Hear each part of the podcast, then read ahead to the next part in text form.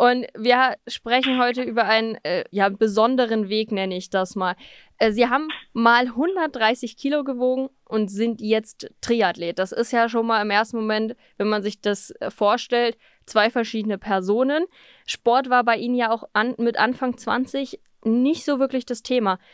Wann gab es denn da so den Wendepunkt bei Ihnen, dass Sie gesagt haben, so jetzt möchte ich was verändern?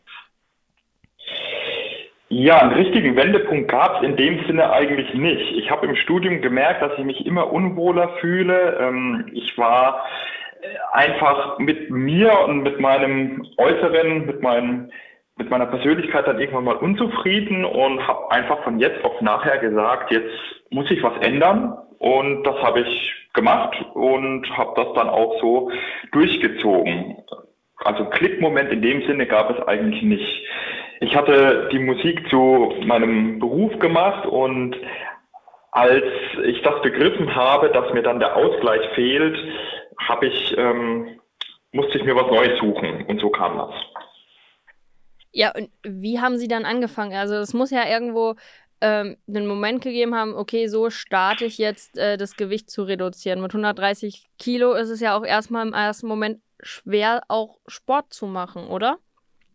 Ich habe erstmal ohne Sport versucht abzunehmen, beziehungsweise habe das auch erstmal ohne Sport gemacht, da ich einfach so weit weg vom Sport war und nicht einen Kilometer hätte laufen können. Ähm, und ich wusste, wenn ich versuche, Sport zu machen, bin ich bitter tief enttäuscht und habe dann erstmal abgenommen und das ging dann auch relativ schnell mit cleverer Ernährungsumstellung und ähm, war dann innerhalb von einem Jahr wirklich sehr, sehr viele Kilo runter.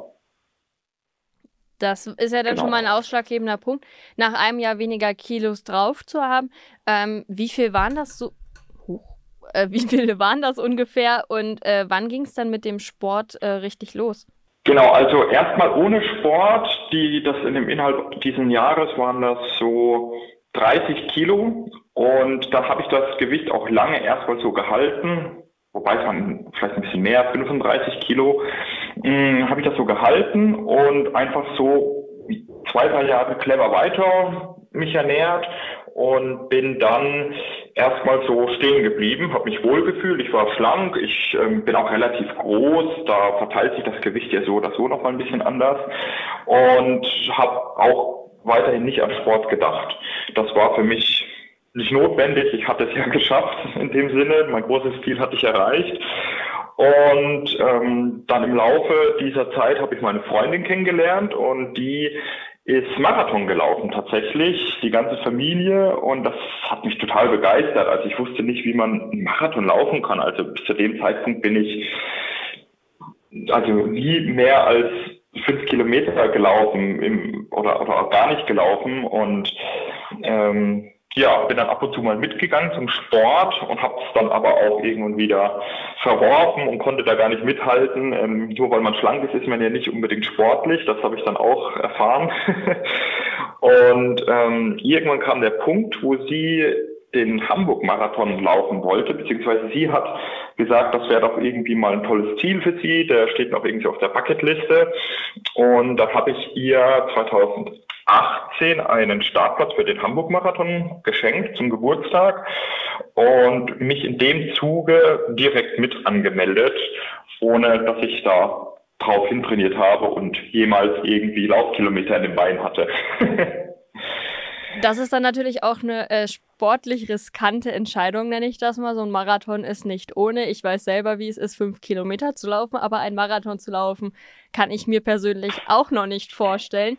Ähm, wie ist dann der erste Marathon äh, für Sie gelaufen? War das gut oder waren Sie zufrieden? Wie, wie gingen Sie damit um? So ein Marathon ist ja dann doch nicht so einfach.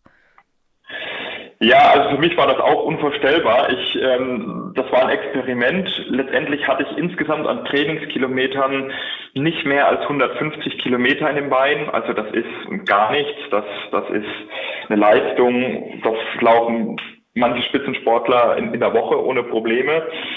Und ähm, natürlich mit dieser Vorgeschichte dann überhaupt Marathon zu laufen und dieser wenigen Vorbereitung war das eigentlich auch schon zum Scheitern verurteilt.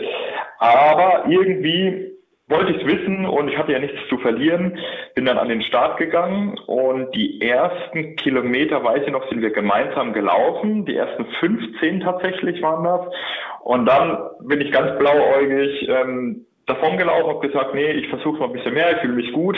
Aber jeder, der mal Marathon gelaufen ist, weiß, dass äh, ja ab Kilometer 30 oder 35 die richtigen Schmerzen dann erst anfangen. Die ersten 20, 25, die schafft man noch ganz gut und dann beginnt der Schmerz. Oh, ja, und dann bin ich natürlich auch irgendwann in dieses Loch gekommen, ab Kilometer 30, 35, wo es wehgetan hat, oh, bin aber dann souverän ins Ziel. Ich muss sagen, ich habe dann eine 3 Stunden 45 gemacht, also für den ersten Marathon direkt unter vier Stunden, mit meiner Vorgeschichte natürlich, also für viele ist das jetzt nicht unbedingt die Wahnsinnszeit und hatte natürlich überall Schmerzen. Ich hatte Riesenblasen an den, an den Füßen und ja, kam ins Ziel, habe mich gefühlt wie der König, aber konnte mich auch kaum bewegen. Aber alle, alles in allem war ich sehr, sehr glücklich und war ein voller Erfolg. Und obwohl alles wehgetan hat, war ich von dem Moment an tatsächlich süchtig nach Ausdauersport. Ja, süchtig nach Ausdauersport. Hätte ja auch der Marathon bleiben können. Jetzt ist es aber der Triathlon geworden. Wann gab es den Moment, vom Marathon auf Triathlon umzusteigen? Weil Triathlon ist ja doch eine Sportart, die ist echt nicht einfach und verlangt vom Körper noch mehr ab, als wenn man nur einen Marathon läuft. Genau, also nachdem ich im Ziel war in Hamburg, ähm, war es dann so, dass ich mehr wollte. Erstmal wusste ich bis, dies, bis zu diesem Zeitpunkt nicht, was Triathlon ist. Also bis, das war im Frühjahr 2018. Ich wusste nicht, dass es diese Sportart letztendlich gibt. Ich hätte das mit Schießen und ähm, Skifahren verbunden, hätte man mich gefragt, was Triathlon ist. Und erstmal bin ich dann weiter im, im, auf dem Marathon kleben geblieben, habe mich dann für den Oktober war es in München für den Marathon angemeldet und bin dann zwei Wochen später tatsächlich auch noch Frankfurt gelaufen, den Marathon.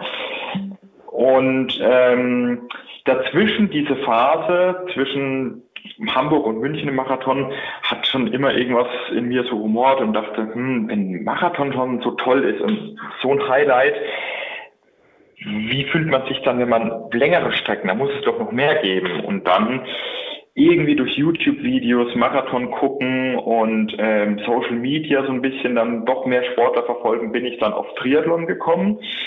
Und dann ähm, ja, habe ich die verrückten Iron-Männer und Frauen gesehen, mich mit Hawaii beschäftigt und habe gesagt, okay, das ist es, das möchte ich unbedingt machen. Und dann habe ich mich im selben Jahr noch für die Challenge Rot angemeldet. Das war dann im Juli. Also es gibt immer einen Stichtag, da muss man sich anmelden. Die die Anmeldung wird geöffnet und dann sind die Startplätze dort tatsächlich auch innerhalb von wenigen Sekunden ausgebucht, weil das eines der besten Triathlon- und schönsten Triathlon-Veranstaltungen der Welt ist und das direkt bei uns vor der Haustür. Und habe einen Startplatz bekommen und dann war der Weg frei für Triathlon, obwohl ich bis dahin noch kein Fahrrad hatte und ähm, noch nie in meinem Leben geschwommen bin. noch nie in, äh, deinem, äh, in Ihrem Leben geschwommen.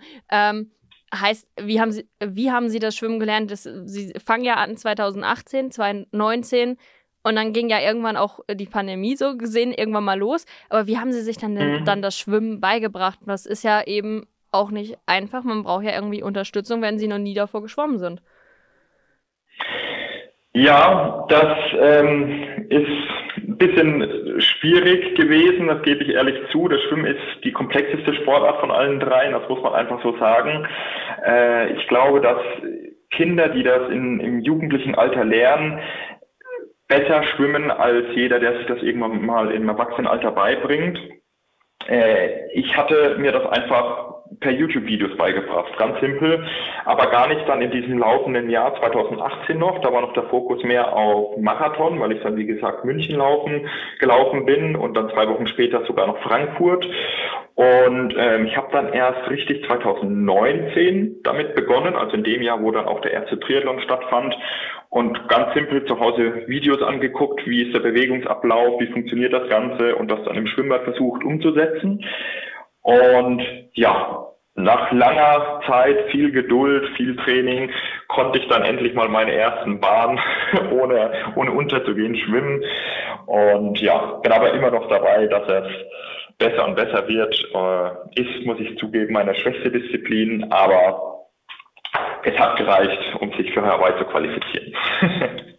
Ja, Hawaii ist das Stichwort äh, Qualifikation. Äh, wie lange haben Sie jetzt auf den Ironman dann in Hawaii hingearbeitet? 2019 Challenge Rot war ja dann so gesehen dass der erste Triathlon, das erst, der erste Versuch, sich in dieser Sportart mal zu messen. Wie ging es dann weiter mit der Qualifikation für den Ironman auf Hawaii? Ja, genau. Also 2019 dann mit der Challenge Rot. Das war natürlich der Schlüsselmoment, sage ich jetzt mal, was das weitere Vorgehen im Triathlon angeht.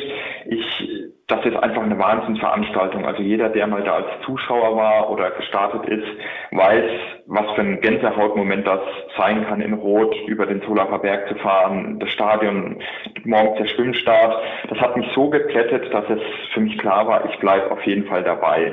Hawaii war erstmal nie ein Thema. Da, das sind Leute, die die sind viel, viel fitter gewesen als ich damals und ähm, auch immer noch, also da muss ich zu, dazu sagen, ich habe eine tolle Zeit hingelegt in Frankfurt, um mich zu qualifizieren. Da gehört aber natürlich auch eine ganze Menge Glück dazu an dem Tag und ich hatte nicht damit gerechnet, dass ich mich dieses Jahr für Hawaii qualifiziere. Ähm, nach Rot ging es dann erstmal in die Pandemie weiter. Also 2020 gab es keine Triathlon-Veranstaltungen. Das war für mich natürlich ja, sehr enttäuschend, wie für alle Triathleten. Ich war erst neu in dem Sport und dann plötzlich konnte ich ihn einfach nicht mehr machen. Der Sport, der mir so viel gegeben hat und wo ich plötzlich aufgeblüht bin, ähm, ging nicht mehr. Und das Jahr war eigentlich letztendlich auch verloren. Und dann 2021 ging es ja dann langsam wieder los. Und da musste ich mich dann auch nach einem Radsturz wieder erholen. Ich konnte drei Monate auch dann keinen Sport machen und ähm, kam gerade von der Bundeswehr, ähm, von einem Lehrgang, wo man auch mit Biwak und allem nicht unbedingt die besten Trainingseinheiten ähm, abreißen kann. Und von daher war Hawaii da nie ein Thema. 2022 habe ich dann den Schluss gefasst. Frankfurt, das wird mein großes Ziel also Ende 2021 für 2022 das große Ziel festgesetzt, Frankfurt, und wollte dort eigentlich nur für mich eine persönliche Bestzeit hinlegen. Ich wollte unter zehn Stunden bleiben. Ich hatte keine Ahnung, was mein Körper kann, was ich, wozu ich imstande bin. Und Frankfurt sowieso nicht unbedingt die einfachste Strecke, hat ein paar Kilometer mehr auf der Radstrecke und auch ein paar mehr Höhenmeter als Rot jetzt zum Beispiel. Und ähm, ja, als ich dann im Training so gemerkt habe im Laufe diesen Jahres, dass ich enorme Fortschritte mache, habe ich schon überlegt, hm, was kann ich leisten, wie sind denn die Zeiten zuvor gewesen, kann man sich vielleicht qualifizieren? Und äh, ja, dann habe ich mich damit beschäftigt und habe eine Zeit hingelegt, die die letzten Jahre immer gereicht hat. Also ich habe gesehen 2018, 2019 und 2021 war man mit einer Zeit zwischen 9 Stunden 30 und 9 Stunden 42 war, glaube ich, letztes Jahr der letztplatzierte, war man mit dabei für Hawaii. Und da dachte ich, hm, das könnte vielleicht klappen, das, das äh, schaffe ich auch. Und ja, war dann in dieser Range, sage ich mal, war dann erstmal happy, dass ich es geschafft habe. Und ja, ausgerechnet in diesem Jahr in Frankfurt gab es wirklich sehr, sehr, sehr gute Leute in meiner Altersklasse. Also da ziehe ich auch wirklich den Hut, Chapeau, sage ich da, die, was die Jungs da abgerissen haben, das waren echt starke Leistungen und da war für mich klar, okay, Hawaii, das kannst du vergessen.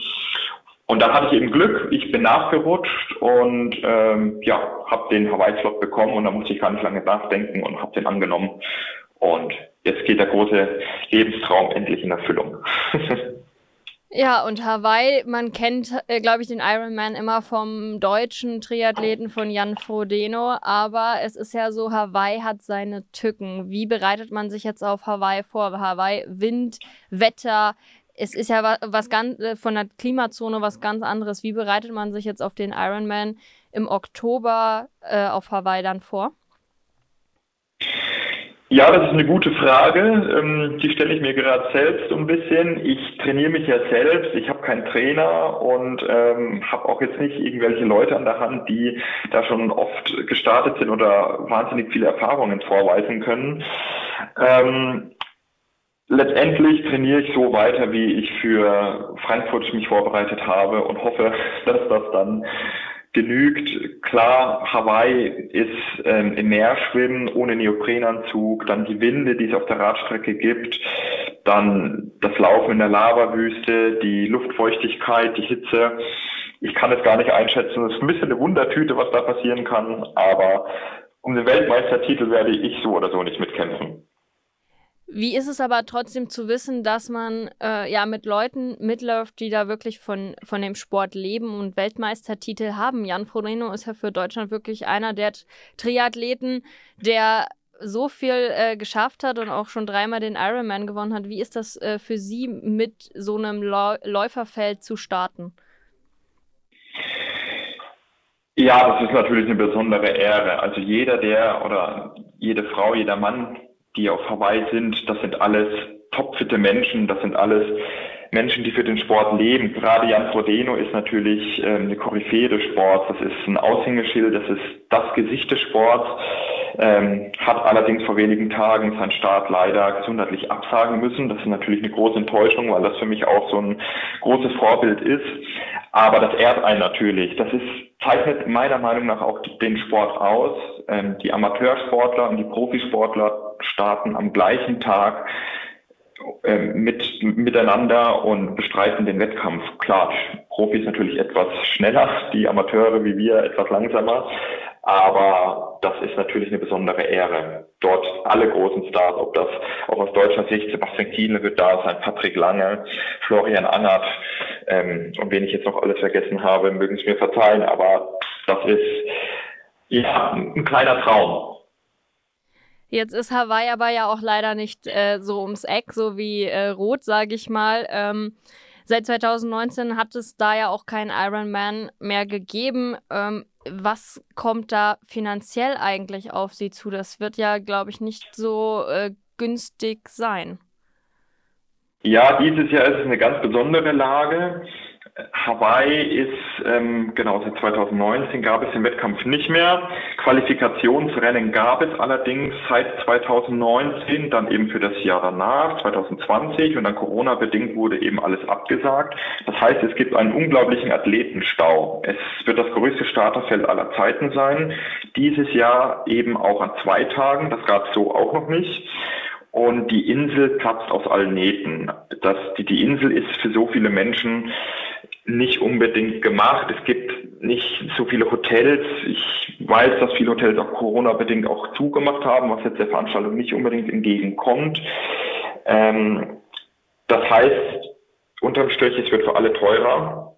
Man merkt das auch schon an den Startgebühren. Die Hotels, ähm, Unterkünfte sind eigentlich gar nicht mehr zu haben. Wenn man Unterkünfte bucht, dann kann man ja mal bei Booking gucken. Äh, in der Hauptstadt Kona unter 15.000 bekommt man eigentlich gar nichts für zwei Wochen. Das sind so die aktuellen Preise. Und ja, es ist ein Lebenstraum, den man sich leisten können muss.